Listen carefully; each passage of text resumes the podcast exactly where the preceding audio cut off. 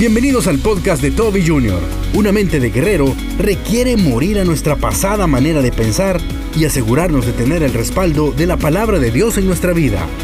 El deber del cristiano no es ganar todas las batallas, el deber del cristiano es seguirse levantando en fe.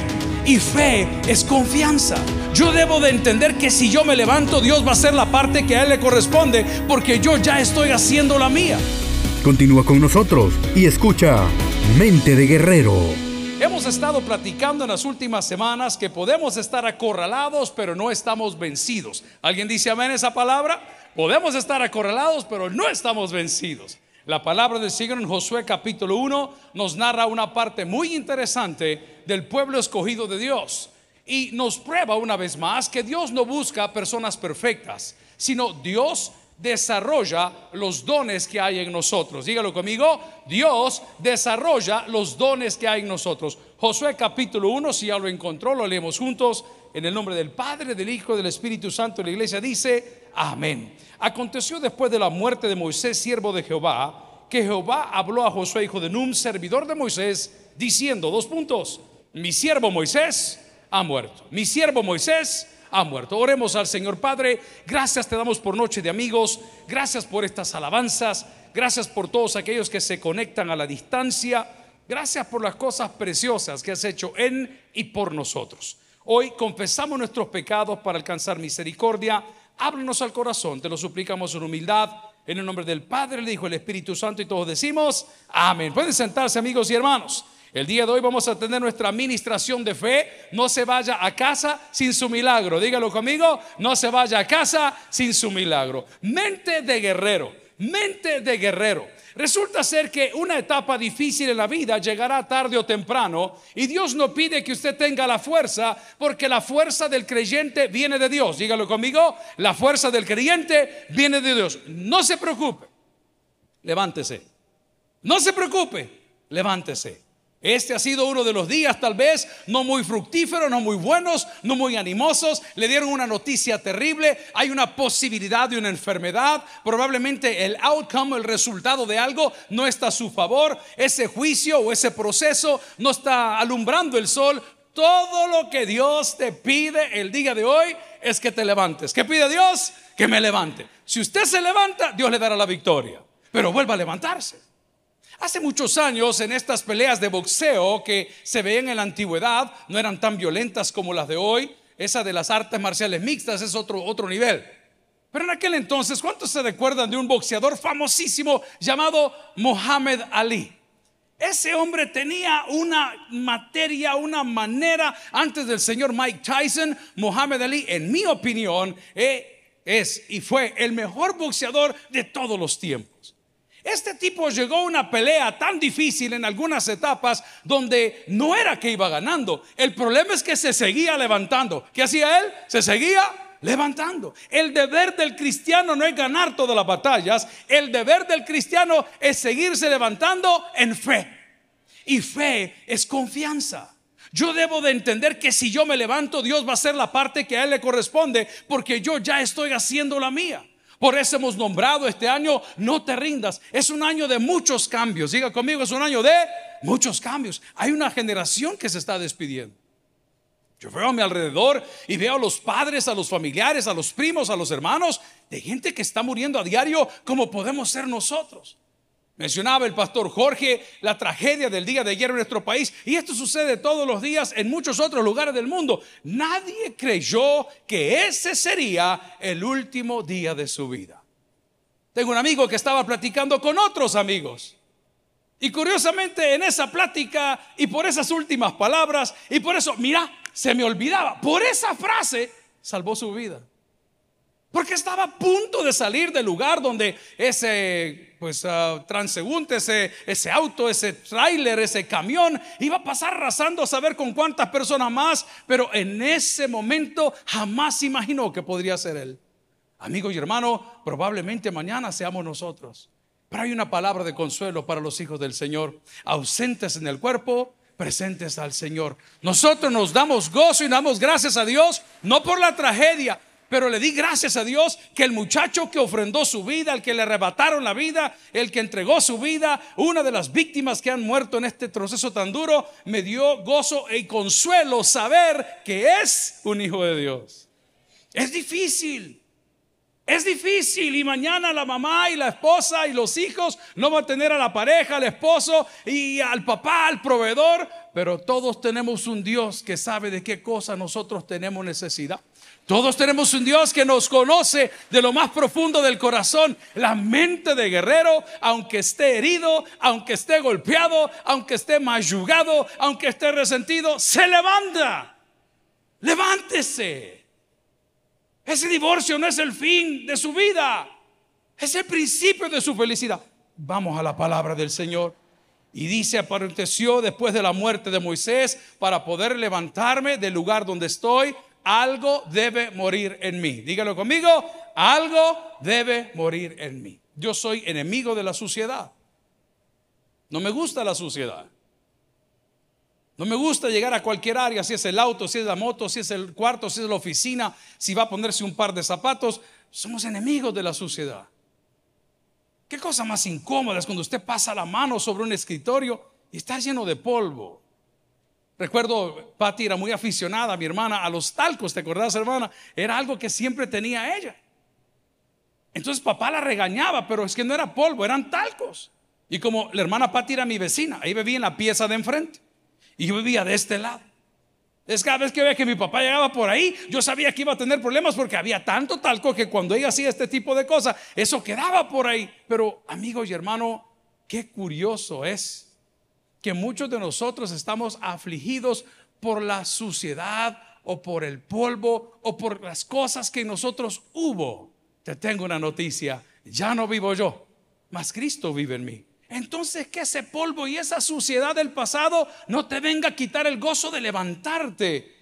No te venga a quitar el gozo de decir aquí estoy. Algo debe morir en usted. Ahora, habiendo dicho lo de los talcos, el polvo que está en su casa, usted que no utiliza talcos, ¿qué puede ser? Piel. Diga conmigo, piel. Recuerdo hace muchos años, cuando éramos mucho más jóvenes, nuestros padres nos llevaban a la playa una vez al año y, la moda era que usted tenía que venir como camarón. Hay un versículo bíblico que dice, camarón que se duerme. No, ¿verdad? Eso no es bíblico. Pero usted venía como camarón. ¿Y cómo venía usted de la playa? Venía rojo. Y usted decía, mira, fui a la playa y le andaba enseñando el lomo a medio mundo. Pero de repente cuando pasaban los días, ¿alguien recuerda qué sucedía? la mujer que había llevado a la playa se convertía en la descarnada. Y eran los grandes pliegos de pellejo que le arrancaban a uno, como cuando hace una carrera, una maratón, o una media maratón, o una ultra maratón, que sus piecitos se arruinan todos. Pues probablemente es igual. Bien, esa piel es piel muerta. Y muchos de nosotros somos tan sentimentales que pareciera que andamos recogiendo toda la piel muerta y la queremos guardar de recuerdo. Ashes to ashes and dust to dust, dicen los gringos. Cenizas a las cenizas y el polvo al polvo. Amigos y hermanos, usted puede desarrollar la mente que se necesita para triunfar en la vida si hoy hace morir en usted su pasada manera de pensar. Su pasada manera de pensar.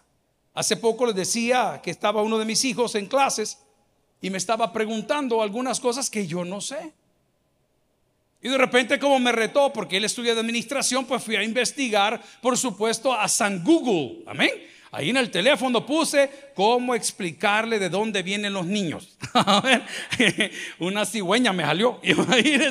Entonces vengo yo y le digo, mira hijo, ya entendí la cosa. No, papá me decía, pero es que yo no entiendo. Vamos a hacer una cosa. Vamos a leer el artículo, los dos, y después de haberlo leído, tú me explicas a mí lo que entendiste. Y lo leímos. Y me explicó. Le dije, hijo, tú saliste a tu nana. A ver, a ver, no entendés nada.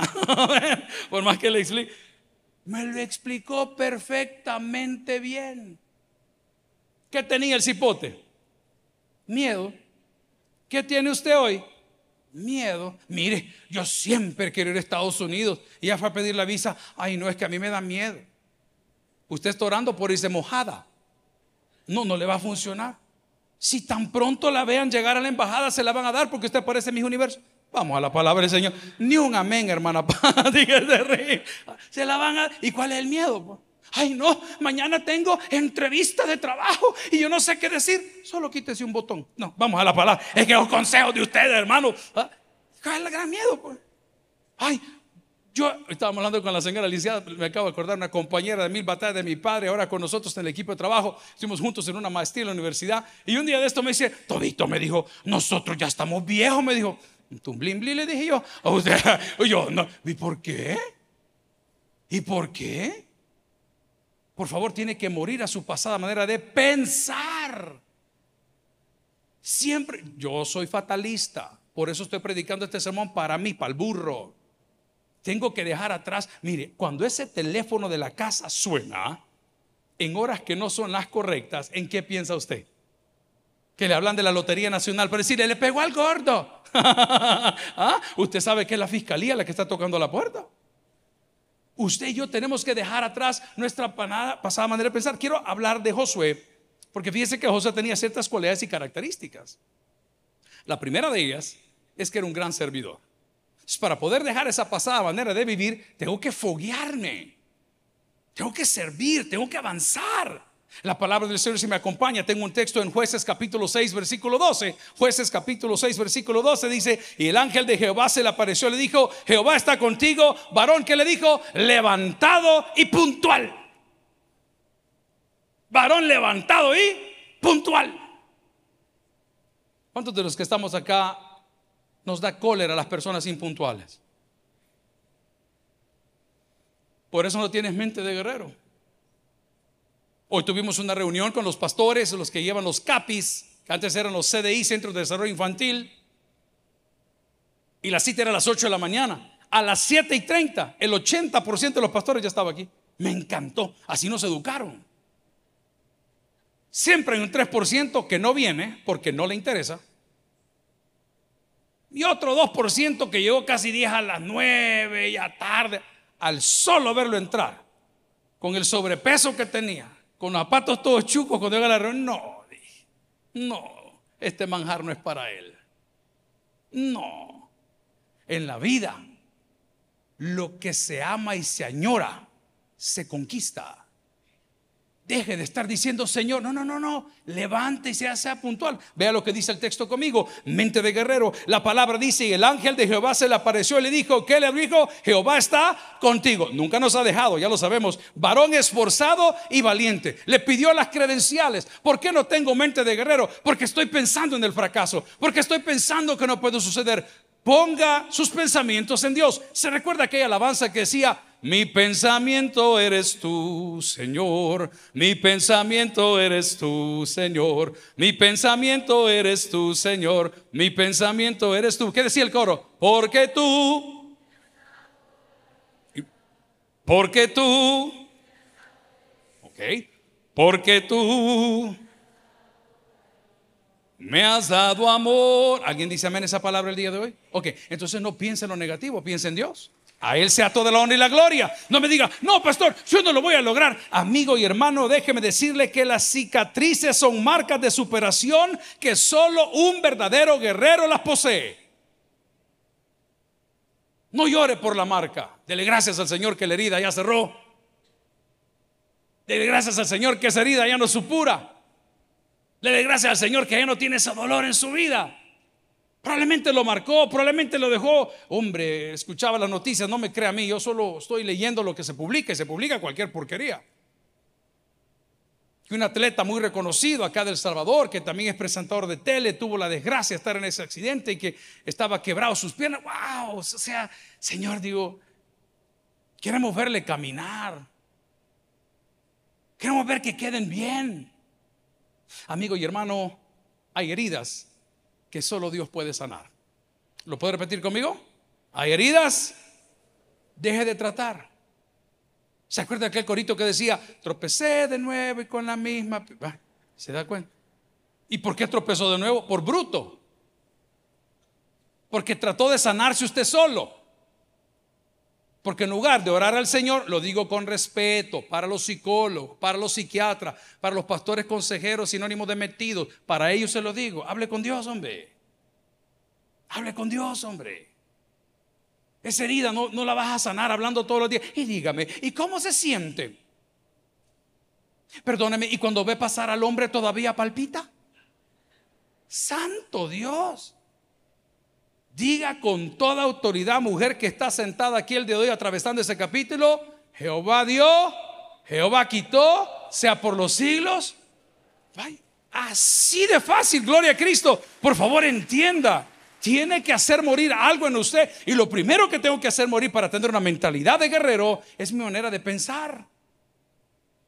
¿Qué texto más poderoso? Lo voy a leer una tercera vez cuando dice, el ángel de Jehová se le apareció y le dijo, Jehová está contigo, varón esforzado y valiente. Amigos y hermanos, el joven del cual hablamos, llamado Josué, hijo de Num, el que sustituyó a Moisés, tenía ciertas cualidades y características, pero al igual que Moisés, le faltaba algo. Una mente de guerrero. Si usted lee conmigo el capítulo 1 de Josué, va a entender por qué se lo digo. Vaya conmigo al versículo 3. Yo os he entregado, como le había dicho a Moisés, todo lugar que pisara la planta de vuestro pie, desde el desierto y el Líbano hasta el gran río Éufrates, toda la tierra de los Eteos hasta el gran mar donde se pone el sol, será vuestro territorio. ¿Quién lo dijo? ¿Moisés? No, ¿lo dijo quién? Dios. ¿Qué tenía que hacer el joven? Levantarse, hombre. Levántese, hombre. Yo no sé cuál es la gracia, hay un nuevo deporte. Ese yo no lo conocía. Lo he visto en cortos de Instagram y de TikTok. Y es una mesa cuadrada como de este porte y están dos individuos o dos mujeres frente a frente y se dan bofetadas. ¿Cuántos cuánto lo han visto en las redes sociales? Debería haber una, hagamos una final solo de suegras. Está bien. Vamos a tener la gran final aquí. Traiga, inscriba a su suegra. a ponerla quieta, señora. Hermano, se pegan unas manadas. Yo no entiendo cuál es la gracia. En serio se lo digo. Es como el que se vuelve a casar. Es si es jugado, mire. Ya lo jugó la mica la primera vez, imagínese, y va por la segunda vuelta. No, hombre, es como que sube al pulpo sin cinturón. Ahí va a quedar en el aire. Y se pegan las bofetadas. Y cuando se golpean, el tipo va para atrás y se desmaya.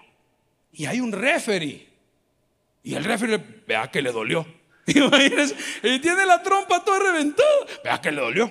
Y se vuelve a parar y se agarra. Porque le, le toca el vuelto al otro.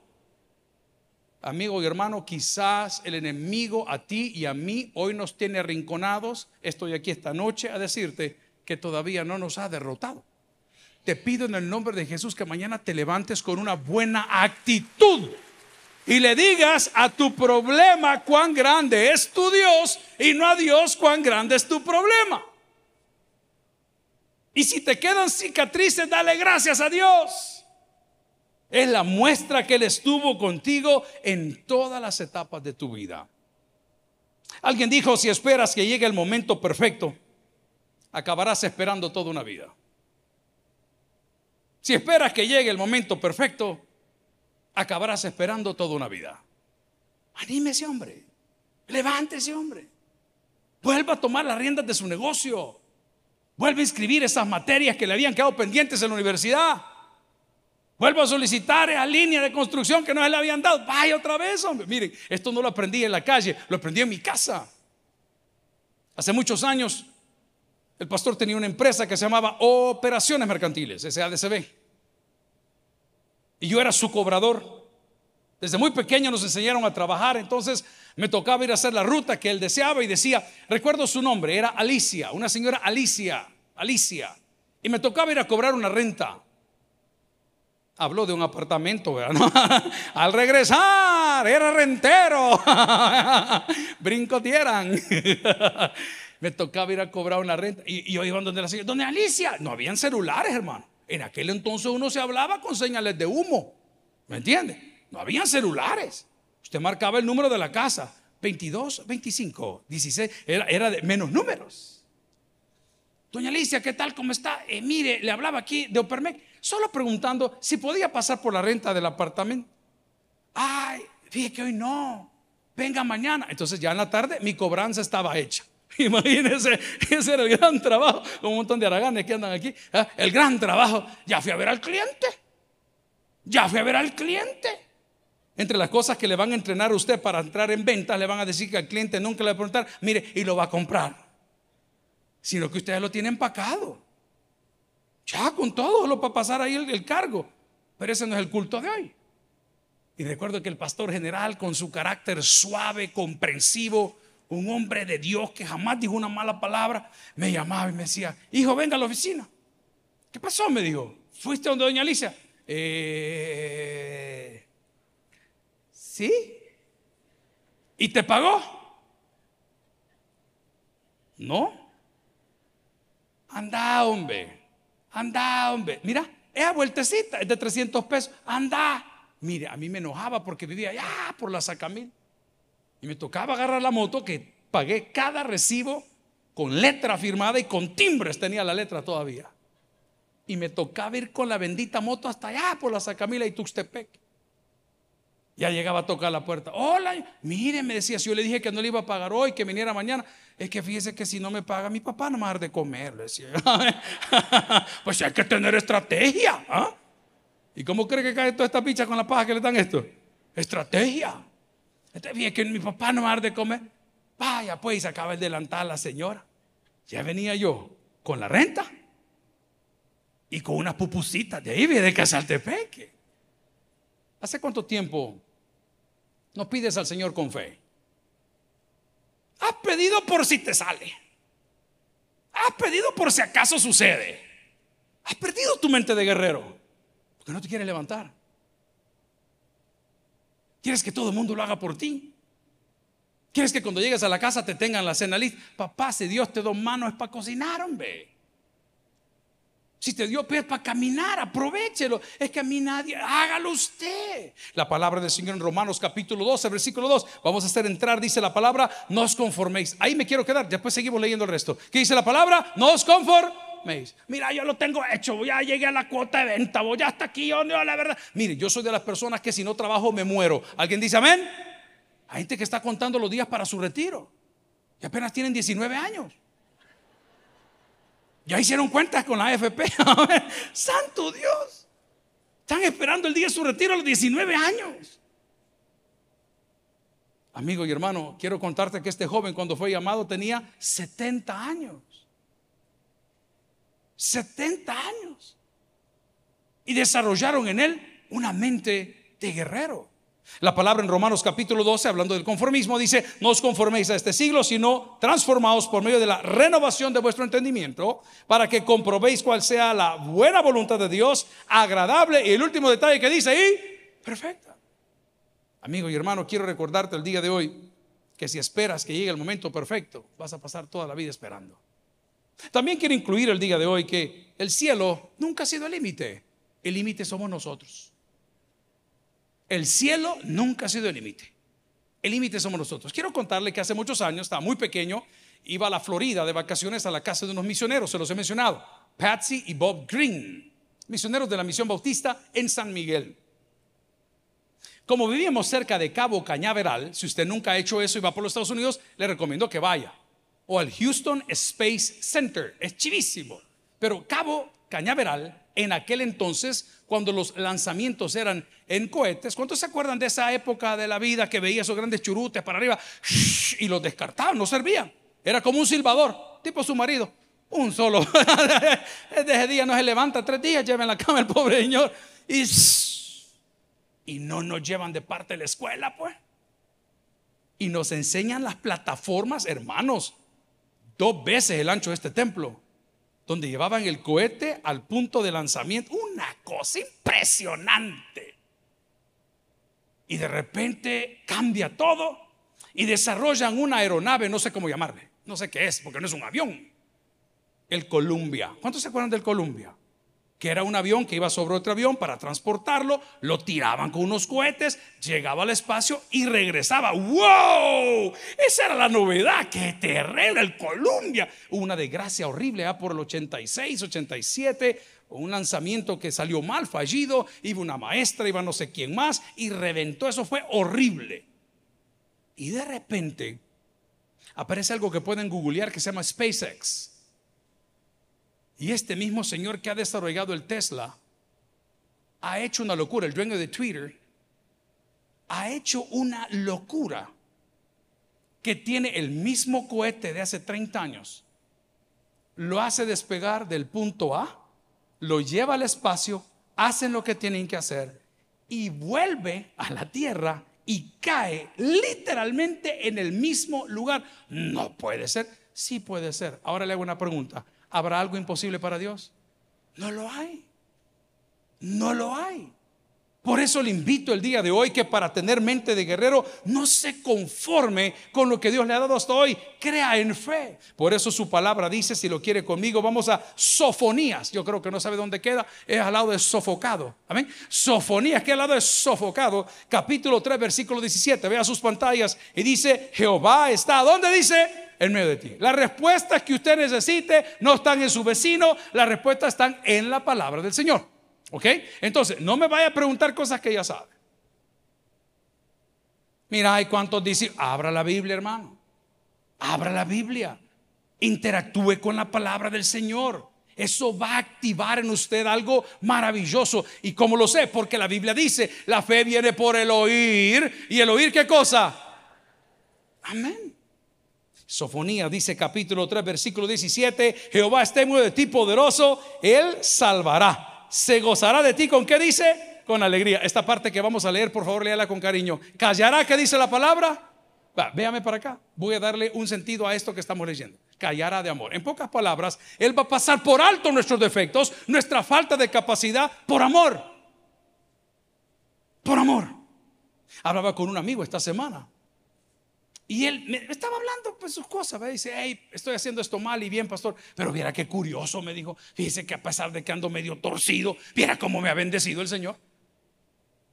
Si yo fuera un religioso, le diría, ten cuidado, Satanás también bendice.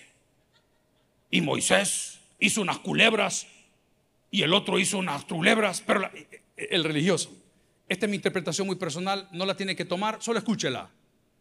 Le dije a mi amigo, mira, ¿sabes qué es eso? La pura misericordia de Dios. ¿Sabes qué te está diciendo? Que no es por obras para que nadie se gloríe. Dios no te ama porque sacas buenas notas. Dios te ama porque te escogió. Y quizás hoy te estás o no se estamos portando re mal, pero el amor de Dios para con sus hijos no cambia. Por eso la palabra nos dice, si lo quiere leer conmigo, en Sofonías capítulo 3, Jehová está en medio de ti poderoso, Él salvará, se gozará de ti con alegría, callará de amor, se regocijará sobre ti con cánticos. Amigo y hermano, el cielo nunca ha sido el límite. El límite somos nosotros. ¿Qué debo de hacer entonces para desarrollar una mente de guerrero? Vuelva conmigo a Josué capítulo 1. Dice la palabra del Señor en el versículo 5. Nadie te podrá hacer frente en todos los días de tu vida. Como estuve con Moisés, ¿cómo le dijo? Quiero que le pongamos sentido a lo que estamos leyendo. ¿Cómo estuvo Dios con Moisés? Cara a cara, número uno. Dos, estuvo con Moisés en soledad. Ayer predicaba en el penal y decía a los amigos con que estábamos en la granja, hey, miren amigos, eh, los, los, inmates, los, los, privados de libertad, miren, les digo, este, no anden buscando compañeros de oración, hombre. Van a terminar mal, hombre. Dice que un día Jesús estaba bien agobiado, bien cansado. Y se fue a Getsemaní. Y al llegar a Getsemaní le dijo a los muchachos, hey, véngase, vamos a orar. Adivine qué hicieron los amigos. Y no se durmieron, pues. Como la hermana que está allá. Dormida ella, arrullada por la palabra del siervo.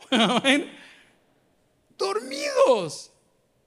Y el Señor se despertó y los bebe. Y dice, esto sí que no aprenden. Amigo y hermano, su vida de oración es su vida de oración. Él decía a los colegas que estaban adentro, no vayan a andar buscando Perdón, yo no quiero hablar así, pero allá en la cárcel así se habla. No andan buscando marido para orar, hombre. Se puede orar solo, hombre. Donde quiera que esté, de la manera que quiera, en el carro, en el auto, en el trabajo, donde quiera. Sí, cuando está bañando, mi pastor oraba cuando él se rasuraba. Ore al Señor. Pero qué curioso es que la palabra del Señor afirma el día de hoy que le dijo como estuvo con Moisés. Estuvo con él cara a cara, estuvo con él en soledad, y esta es la más fuerte, estuvo con Moisés a través de la ley. Por eso más abajo le dice, nunca se apartará de tu boca este libro de ley. ¿Usted cree que Dios lo abandonó? Le tengo una noticia, jamás. Nosotros abandonamos la ley de Dios. Y de repente todo se comienza a torcer. Y de repente todo nos roba la paz. De repente todo nos molesta. Le dijo, dije que este sermón era para el burro. Y cuando yo me siento así, y cuando ando frustrado y ando de mal carácter y no me quiero despertar y digo, ya no, Señor, ¿y para qué? Si nosotros ya llegamos al para qué, el Señor te dice, levántate, levántate. Y tiene una promesa, porque tú repartirás la tierra que a tus padres que le daría. Pero para poder tener esa mente de guerrero, necesitas el apoyo de la palabra de Dios. Recuerdo que estaba muy joven, era un niño de escuela bíblica, y habían otros jóvenes un poquito mayores, unos 5 o 7 años mayores de la edad hermana Patty. Y ellos eran los jóvenes de la iglesia y nosotros éramos los chicos. Un día yo me puse a molestar a uno de estos jóvenes. Hoy es un médico graduado, es un tremendo amigo de la casa, pero a mi corta edad cuando yo me puse a molestarlo, en El Salvador decimos chunguear. ¿Alguien sabe cuál es ese verbo? Ok, chunguear. Es como cuando usted pues hace una broma, está chungueando, está molestando, está provocando la palabra que busco. Y recuerdo yo que, que traté de bromear con él y de repente el tipo, yo no sabía que él era judoka. Y me aplicó una llave y saqué yo el cuento. Está bien. Porque me dejó con el buche todo trabado. En el momento rápido, me desarmó. Ese dije, Señor, muchos de nosotros vivimos en la misma situación. Andamos con el mundo, andamos abrazando el mundo, y de repente el mismo mundo te pone una llave que no hayas ni para dónde salir. Pero qué fiel es Dios, que nunca nos manda pruebas más fuertes de las que nosotros podemos soportar. Eso dice Santiago. Y cuando ha llegado la bendición de Dios, ha llegado tu liberación.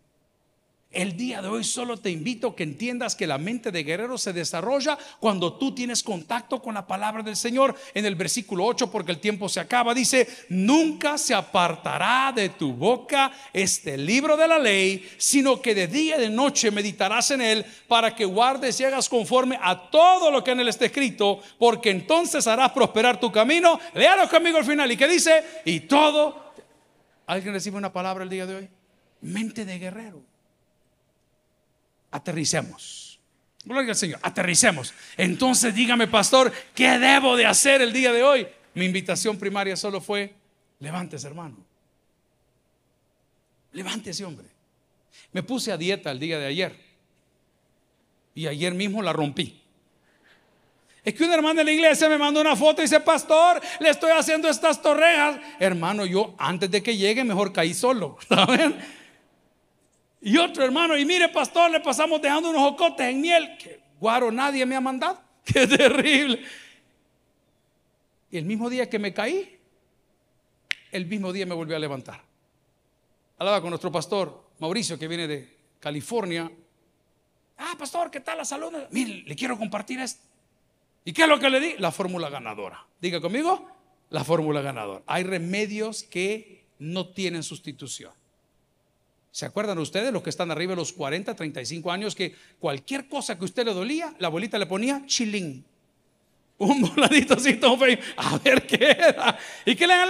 Chilín. Y cuando el chucho tenía soco, ¿qué le ponían en el pueblo? El collar de limones. Y así lo curaba. Hay recetas que funcionan. Es que eso es ridículo. ¿Cómo vas a creer que el problema del casino se va a acabar yendo a la iglesia? Vení, vas a ver. Vení, vas a ver. ¿Cómo vas a creer que voy a dejar yo los alcoholes? Vení, vas a ver. Hermanos, yo podría darle testimonio como mis compañeros que visitamos los centros penales. Y usted ve un montón de personas que van a estar ahí por los próximos 30, 40 años. Literal. ¿Sabe qué tienen ellos? Gozo. Hablaba con una persona que tuvo contacto con ellos y la pasó re mal. Porque era su mamá. Y la mamá dice que abrazó al cipote llorando y le dijo, hijo, ¿en qué nos equivocamos? ¿En qué te fallé? El hijo que tenía problemas con pandillas, que por cierto está detenido, le dijo, mamá, tú no fallaste en nada. Yo tomé una mala decisión, dijo el joven. Y probablemente todos los jóvenes que estén en este proceso en algún momento de su vida tomaron una mala decisión. Pero aquí viene la buena noticia. Mayor es el que esté en nosotros que el que esté en el mundo. Si tú has tomado una mala decisión, este sería el día para que vuelvas al Señor. Si has perdido tu mente de guerrero, has perdido el deseo de seguir viviendo, quieres llamar la atención empastillándote, a todo mundo le andas diciendo, me quiero matar, esta palabra es para ti. La palabra dice, venid a mí todos los que estáis trabajados y cargados, y el Señor dice, y yo os haré descansar. Levántese, Dios tiene grandes cosas para usted. El que tienes por el que oiga, vamos a orar. Si el mensaje ha impactado tu vida, puedes visitar www.tabernaculo.net y sigamos aprendiendo más de las enseñanzas del pastor Toby Jr. También puedes buscarlo en las redes sociales, en Instagram, Twitter y YouTube como Toby Jr. Taber y en Facebook como Toby Jr. No te pierdas nuestro siguiente podcast.